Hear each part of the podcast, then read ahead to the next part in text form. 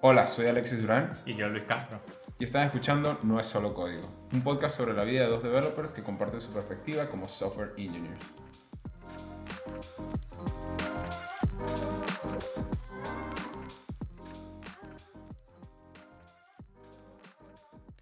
Buenas, buenas. Bienvenidos una vez más. Otra semana de hablar, otra semana de retrospectiva, otra par de semanas que nos desaparecimos un poco, pero aquí vamos a estar semana a semana para contarles un poco de nuestra vida, de nuestras retrospectivas en el mundo de la tecnología.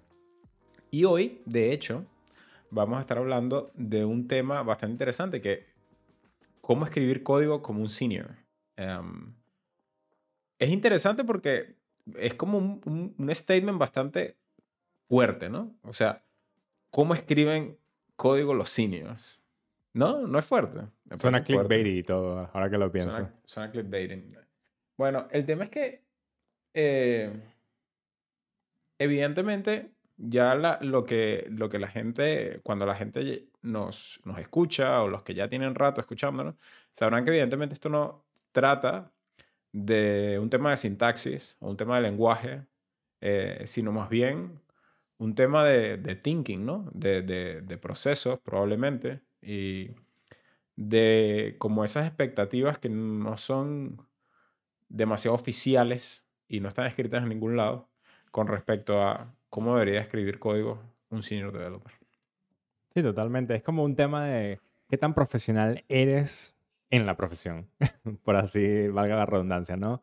Pero eh, eh, este tema de profesionalismo, lo cual es súper difícil de realmente decir qué te define como una persona sumamente profesional, Alexi. ¿Sabes? Eh, uno llega y dice, bueno, porque hago lo que necesita el trabajo que haga y a veces hago más, pero ¿qué es ese más? ¿Qué es hacer bien lo que me están pidiendo? ¿Sabes? To- todos estos temas que son como muy subliminales en, en dado caso, o que damos por sentados. Están ahí, pero no sabemos cuáles son. Bueno, y, y yo creo que antes de entrar a la parte práctica, una cosa que me viene a la cabeza es el hecho de que eh, creo que tú también, pero por lo menos yo, mi, mi título, digamos, en la universidad es ingeniero de computación. Entonces, los ingenieros en computación, eh, eh, digamos, en el pensum no solo está el tema de programación, ¿no? Más allá del hecho de que la universidad es un lugar donde entre comillas, digamos, te ayuda a amueblar un poco la cabeza y en el sentido como de, como de cómo pensar, un poquito también de social skills y otras otras cosas, ¿no? Eh, que no necesariamente sales ya listo para trabajar, pero que te ayuda. Mi punto es que no sé si realmente existe un título como de solamente programador, eh, que, que sea como entero, que, que realmente abarque todas estas cosas que a mí me parecen primordiales eh, cuando me siento hoy en el día a día. O sea, después de más de 10 años de experiencia en el field, yo no coincido cómo podría sentarme, ¿no? Según mi, manera de trabajar, sentarme frente a la computadora y simplemente ver un ticket, eh, o ni siquiera ver un ticket, vamos a llevarlo más atrás, porque lo de los tickets nadie te lo enseña. Simplemente como escribirle a alguien que me diga qué es lo que tengo que hacer y yo empezar a hacer código. O sea, no, no coincido ese proceso, ¿no? Sino que tras la experiencia en el, en el mundo, el mundo real, te das cuenta que existen metodologías como la de Agile, tienes los boards, tienes eh, sprints o tienes un, un Kanban board que simplemente vas sacando cosas. Te das cuenta también cómo tienes que hacer eh, challenge de ciertos assumptions. Te das cuenta que probablemente necesitas anotar en algún lado, quizás no sea en un papel, mucha gente no anota en papel, a mí sí me gusta bastante, pero quizás deberías tener algún tipo de nota en algún lado, puede ser algo aislado en tu computadora o puedes llevar un trace en Slack, like hay demasiados procesos distintos, pero ciertamente no se trata nada más de mandar un mensaje, pedir qué es lo que voy a hacer y empezar a codear. Bueno, es que si fuese así, seríamos ChatGPT, ¿no? Eh, La versión humana de ChatGPT. Mira, ¿cómo hacemos este feature? Vale, ya te lo hago.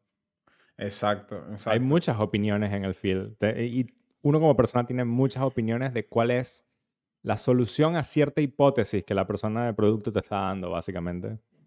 Total, total. Entonces, si comenzamos a hablar de, no sé, eh, puede ser unos cinco aspectos, vamos a inventarnos, top five aspectos fundamentales que debe tener o que debe caracterizar el trabajo, el código de un senior developer, ¿cuáles son las cosas que te vienen a la cabeza?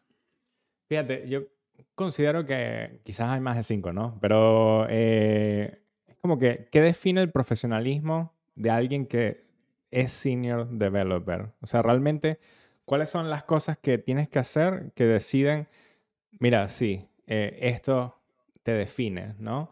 Y para mí una primordial es que cuando dices que vas a hacer algo, lo haces y lo terminas. Y con eso no digo que agarras un ticket y simplemente completas ese ticket y ya está, sino que es más bien tomas un feature, por decir algo, eh, en cambio, tenemos diferentes cosas que queremos hacer y decimos que esto va a ser un MVP y entonces dices, yo voy a ser la persona que termina este MVP o la persona que está como liderizando ese MVP, porque obviamente todo es trabajo en equipo y hay muchas cosas que son muy grandes como para hacerlas tú solo, pero igual dices, yo soy la persona que está al, al top de qué está sucediendo con este MVP y lo vamos a llevar desde 0 hasta 100 no lo dejas en 80%, 90%, que es lo que normalmente el producto ve y dice, bueno, ya está, el feature funciona, yo lo veo bien, eh, quizás el código no está perfecto, quizás ustedes dicen más tarde que no es fácil de trabajar con ello, pero ya está, ¿no? Ya está, listo, completado. Entonces pasemos a lo siguiente. No, e, es realmente decir, ok, ya terminamos con las cosas que son de producto, ahora hagámonos la vida un poco más sencillo con todo el conocimiento que tenemos y terminemos esos pequeños refactors que necesitamos ahora que tenemos todo el contexto y no lo hagamos más tarde cuando el producto venga y diga, pues es que tenemos que subir el tono en este tipo de cosas y aumentar la cantidad de features que tiene en un 300%. Hagámoslo, ¿no?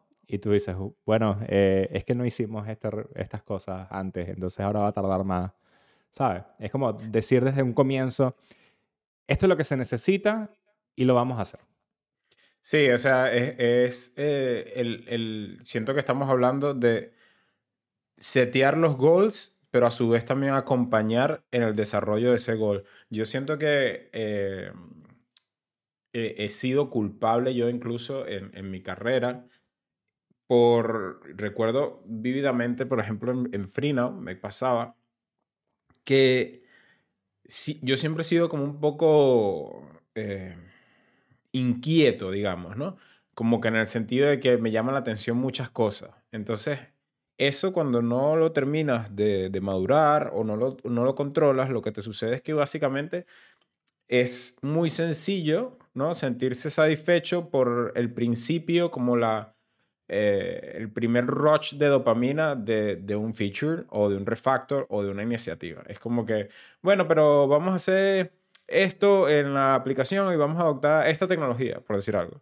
Y entonces, claro, esa decisión conlleva una cantidad de branches y una cantidad de consecuencias en el tiempo que normalmente lo que, lo que yo hago hincapié en, este, en esto que estamos comentando de setting goals y de, y de finalizarlas es que el senior developer puede ver como todo el big picture y acompañar ese, ese, ese esfuerzo que se va llevando a cabo completamente, ¿no? Normalmente una persona con menos experiencia simplemente se queda como disparando ideas o se queda en el medio o no ve todo el scope de lo que está afectando o simplemente cuando las cosas se tornan un poco más aburridas pero que son necesarias, pues abandonan. Entonces, supongo que ahí es donde, donde realmente estamos haciendo hincapié en general, ¿no?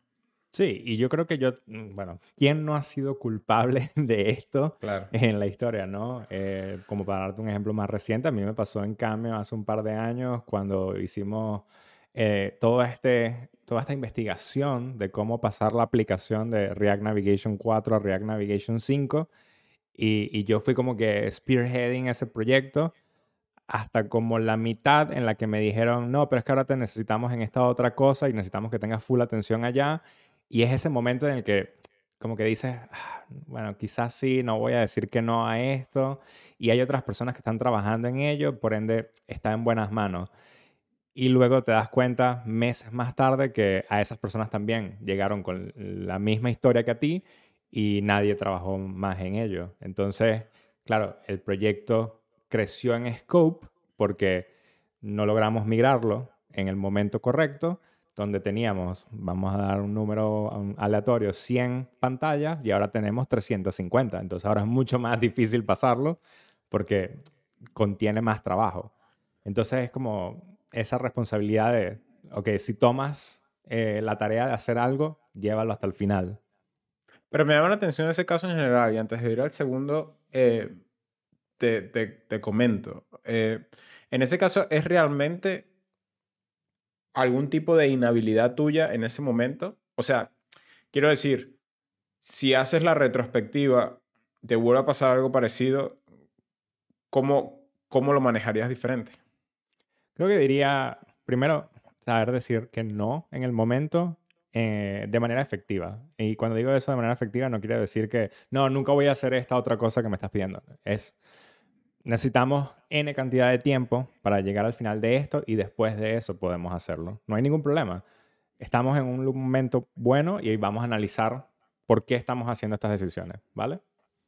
Vale, vale. Ya, claro, porque también va de la mano con el hecho de, de, este challenge assumptions, ¿no? O sea, es como siempre, y creo que ya lo he mencionado varias veces, lo hemos mencionado varias veces en el podcast, el hecho es que siempre producto va como a pushar por producto, va, va, siempre va a haber un rush, siempre va a haber un deadline, siempre va a haber un, es, es que es para mañana, pero eh, probablemente no es para mañana, probablemente sí tienes un deadline, pero probablemente las cosas no, no son set in stone cuando llegan a ti.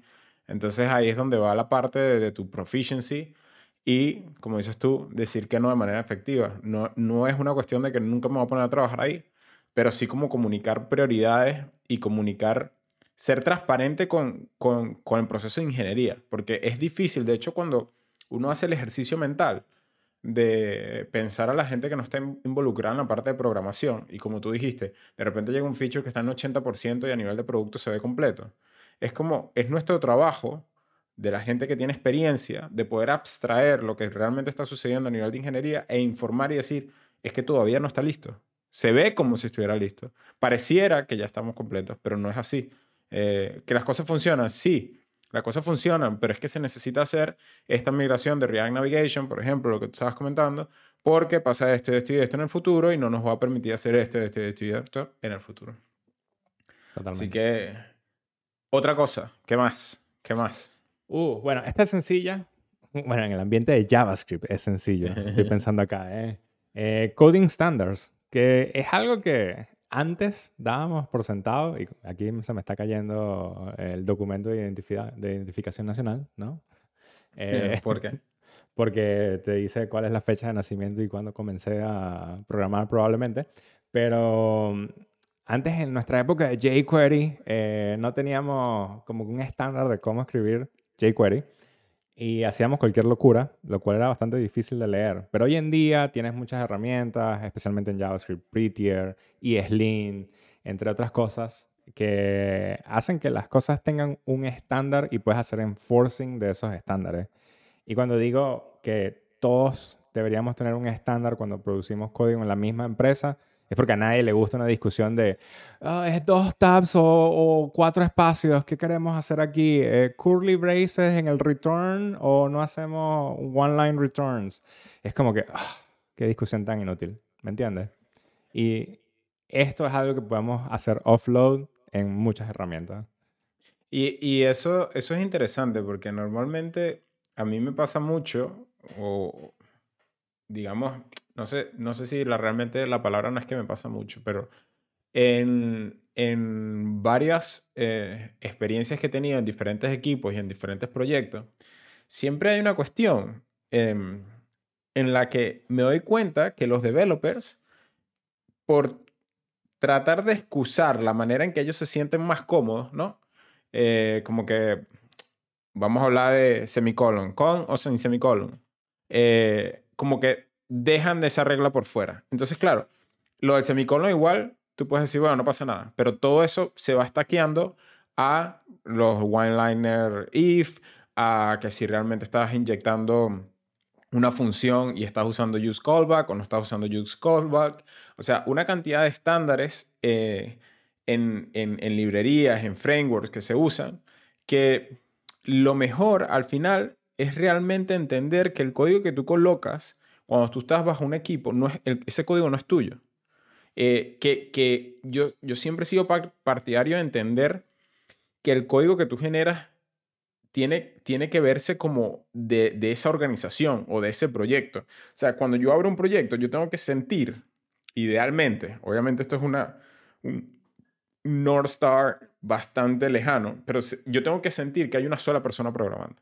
Yo no puede ser que yo hablo un file y hay una lógica completamente distinta, hay una manera de razonar completamente distinta. Y entonces cada file que yo abra me, me, desgasta a nivel mental porque no hay un estándar. Entonces yo creo que también eso, eso es importante. El tema no es solo de formatting, sino cuestiones como herramientas como ESLint, que ya tienen opiniones basadas en cuando haces una cosa u otra, por qué hacerla y por qué no hacerla.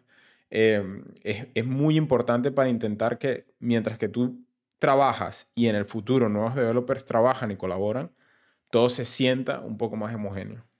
Sí, totalmente.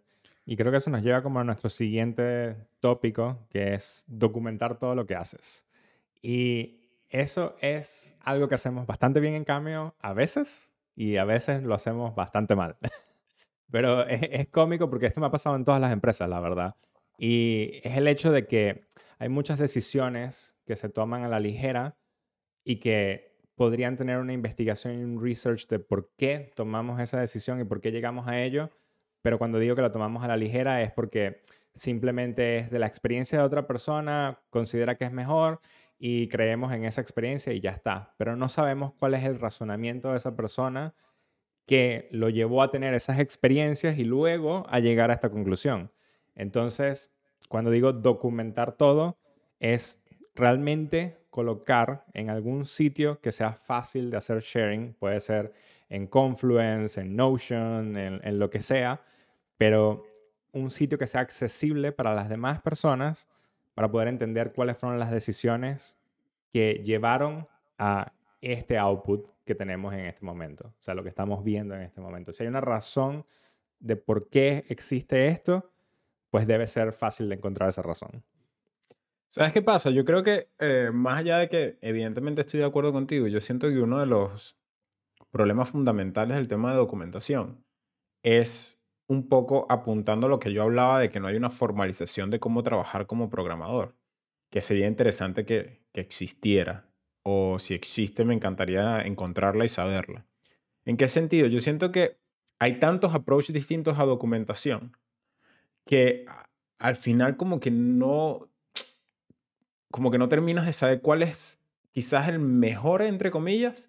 Em, y, y, a veces los developers intentan como que, bueno, como hace documentación, la quiere hacer lo mejor posible y con ese ímpetu de tratar de hacerlo mejor, lo que hace es algo mucho más extensivo y más largo y entonces nadie lo lee.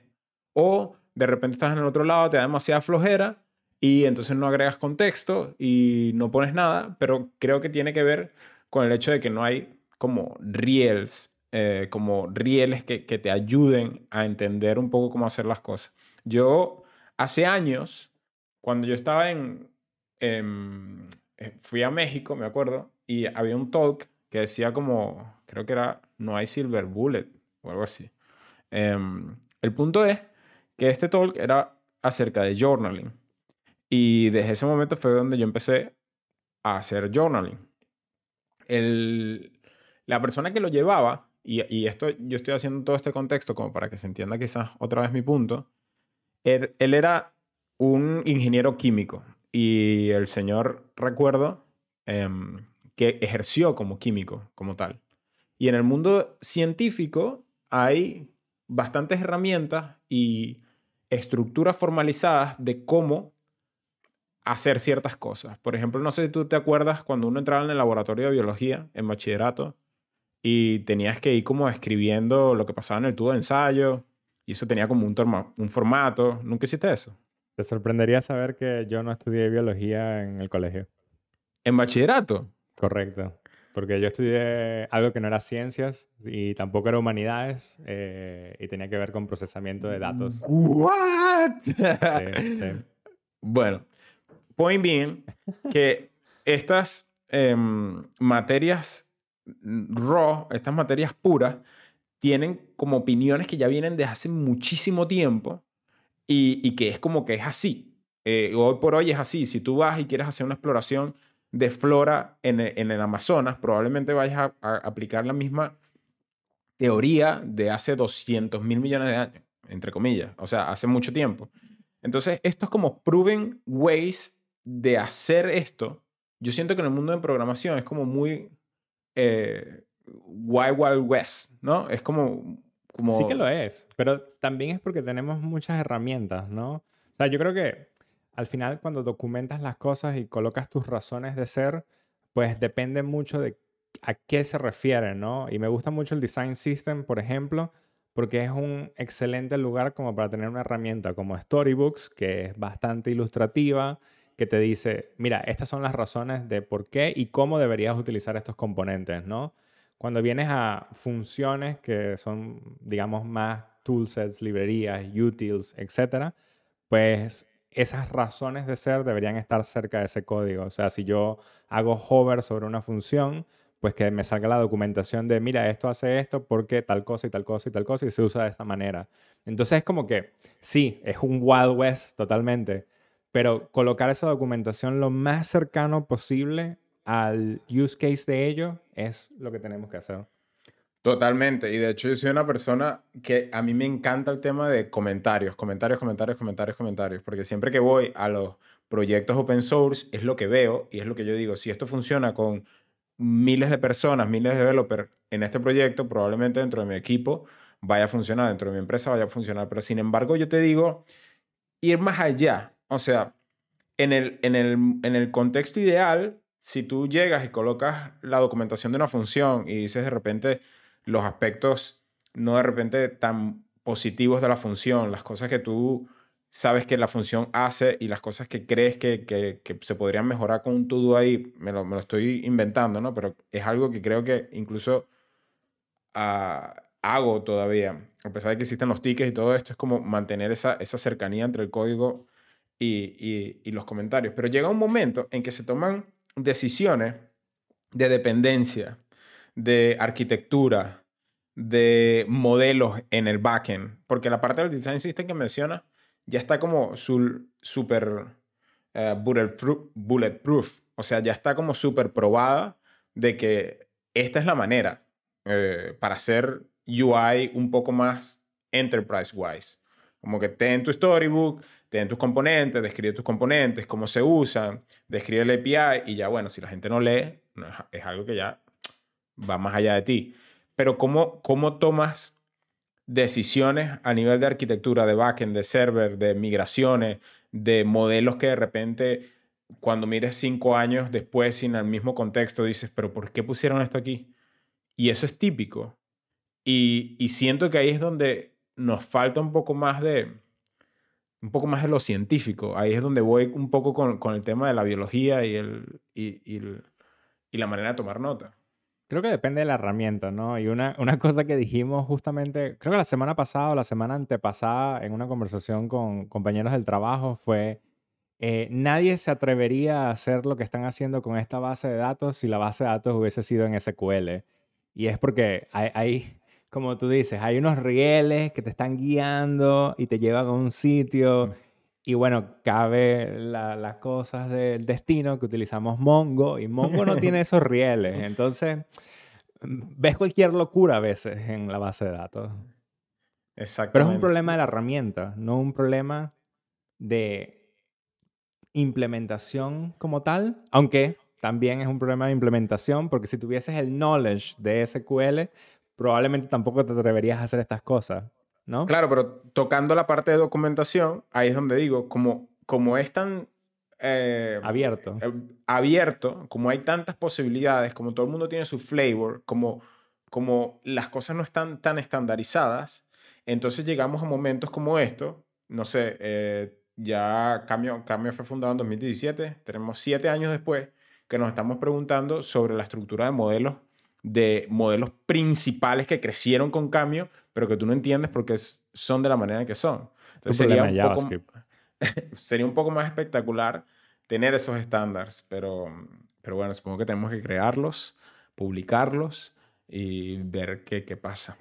Bueno, eso es interesante porque me parece que e, es como introducir patrones, introducir nuevos patrones en tu estructura. Eh, suena cool, pero es algo que tienes que revisar con todo el mundo, ¿no? Porque introducir patrones, esto, en cambio tuvimos a alguien llamado Tom, ¿eh? pero esto siempre hay un Tom, siempre hay un Tom, vamos a estar claros. si tu nombre es Tom, perdón, perdón, eh, pero es el cliché, es el cliché. Y no sé por qué Tom tiene este cliché y tuvimos un Tom y entonces es como el doble cliché. Pero bueno, esta es una persona que introdujo nuevos patrones a la empresa y está bien, esos patrones no estaban mal. La cosa es que solo esa persona sabía cuáles eran los patrones. Entonces, en el momento en que esa persona se fue de la empresa, pues hubo, como quien dice, un, momento de Narnia en el que entramos por una puerta y vimos un montón de código que dijimos, no tengo ni idea de qué está sucediendo aquí, eh, nos va a tomar un tiempo, muchachos. Y cuando dijimos un tiempo, fue más de un mes en entender más o menos qué estaba ocurriendo en todo esto, ¿vale? Entonces, no seas un Tom. Comparte las cosas que estás haciendo y cuáles son los nuevos patrones que quieres introducir para que todos los demás tengan opinión sobre eso y probablemente sale algo mejor. Probablemente eh, tienes, tienes la oportunidad, como quien dice, tu equipo de decidir, eh, mira, no, ese patrón lo detesto, o me gusta, pero le cambiaría tal cosa, o en general dirían, sí, sí, me encanta, esto es algo que he utilizado antes y me va bien. Entonces, es como tener ese feedback loop en el que no solo porque seas una persona senior vas a tomar las decisiones eh, como si fuese una autocracia loca, eh, pero sí puedes tener un poquito de democracia en las cosas, ¿no?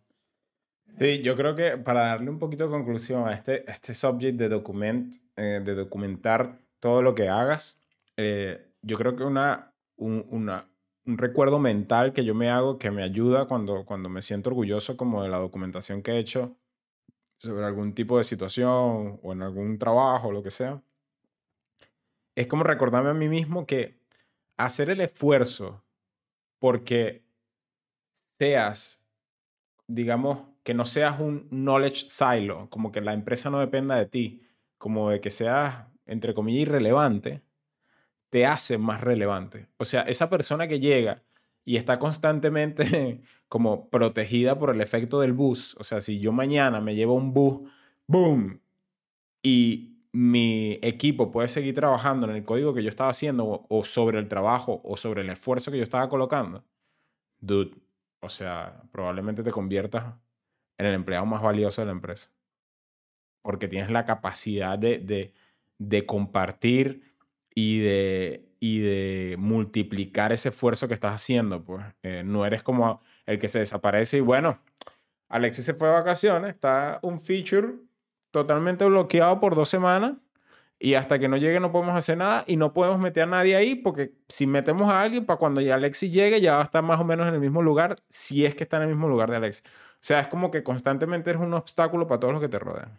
Así que documenta. Y lo hemos visto en muchas empresas, la verdad. Eh, no sé cuántas llevamos, honestamente. Creo que llevamos, cuatro. Cuatro, sí. Una más, pues. Uh, una más. Eh, hmm. Es difícil, ¿no? Porque hay, como, hay como diría, un, factor de inconsistencia cuando programas, que es que quisieras que todas las cosas salgan en el mismo valor de tiempo o dices, mira, esto es algo muy parecido a algo que hice en el pasado, por ende me tomó tres semanas en el pasado, ahora me va a tomar tres semanas de nuevo y no es así. Es como que tienes que em, embrace the unexpected, ¿sabes? Como que va a salir cualquier cosa, no importa qué va a pasar y necesitas como que hacerte un poquito más de buffer en todo lo que haces para que realmente puedas cumplir con esas expectativas. Yo, yo lo digo como un poco eh, ¿quién, dice? No, eh, cuando eres un poco perfeccionista y planificas todo meticulosamente y entonces pones en tus tickets, paso uno, necesitamos hacer esto, paso dos, necesitamos esto, paso tres. Y dices, ya está, listo, esto es el feature, son estos cinco pasos, nadie se sale de ello, por favor. Y de repente ves a los developers haciendo las cosas y dices, paso 2.5, porque es que en el paso 2 nos descubrimos esta otra cosa que no pudimos hacer en el código. Y ya como que todas las cosas salen del plan, ¿no? Es como, es como un espagueti que es súper messy, pero la verdad es que es delicioso. Entonces, programar es, es, algo divertido, pero es un proceso artístico en cierta forma. Entonces, mm, te encuentras con que el canvas no es tal cual como lo pensaste y tratamos como ingenieros hacer muchas reglas y tener como un camino predeterminado, pero luego nos encontramos con que el camino no es recto, sino que es más como curvo. Sí, eh, es también algo que te da la madurez de, de la experiencia dentro del mundo de la programación, porque a priori desde muy afuera pareciera que la única variable que afecta el desarrollo de un feature es el programador, ¿no? Es como que, bueno, ahí mientras que el programador, el programador sea bueno, ya este feature sale en X cantidad de tiempo. Y la verdad es que cuando estás sentado y entiendes cómo se desarrolla el software, y sobre todo el software de calidad, te das cuenta que hay muchísimas más variables. Hay un tema de stack, hay un tema de legacy code, hay un tema eh, de, de, ramp up, de entender cómo, cómo funciona el negocio, y hay un tema sobre todo de opiniones y de situaciones de personas que pueden estar afectando a tu empresa al día de hoy. O sea, que de repente tú llegues y tengas 10 años de empresa y vas chipeando features y no percibes que de repente tus developers están con el struggle cada día de poder chipear algo, em, es, otra variable más que agregarle, pero que, no es a priori eh, algo que, que detectas, pues, digamos. Sí, y es algo que me pasa mucho con product managers en los cuales ¿Sabes? Es como que, bueno, si le damos este ticket a la persona Y, va a tomar una semana, pero si es a la persona X, son cuatro días. Y llega y, ¿pero por qué? bueno, porque la persona X ya ha tenido experiencia en esa área múltiples veces, Y no. Entonces hay un ramp up que, tiene que ocurrir ahí. Sí que bueno, eh, yo pienso que hicimos una buena síntesis de las cosas que, que como senior developer se esperarían de ti. El tema de documentar, el tema mm, embrace the unexpected, el tema de acompañar las iniciativas, los features o todo el trabajo que vayas a hacer desde, desde su creación o desde el principio de esa iniciativa hasta el final. Em, ¿Qué más me está quedando ahí? Acabo de decir tres nada más. bueno, tendríamos un poco coding standards, y, lo que es revisar los nuevos patrones. Bueno, revisar nuevos patrones no lo, no lo dijimos. Probablemente entonces llevamos menos. Pero... No, sí lo dijimos, sí lo dijimos. Fue nuestra conversación sobre Tom. ¿Verdad? El tema de los patrones de Tom. Así que ya sabes, no seas Tom. Y tampoco te quedes con las cosas viejas. Eh, lo que una vez funcionó, quizás hoy ya las cosas pueden ser diferentes. Optimiza para aprender. Eh, es sumamente importante como senior developer entender que tu evolución nunca para y, está de parte de ti, pues seguirle poniendo empeño a entender cómo las cosas evolucionan. Así que ya está, más nada. No es una guía definitiva, pero es nuestra guía definitiva. Así que bueno, ya estás ready para hacer código como un senior developer. Todas las semanas estamos aquí, arroba no solo código, es como consigues el podcast en internet, arroba Len, Luis Castro, arroba Durán, la, Alexi Durán, y nos siguen dejando saber lo que quieren escuchar. Nos vemos.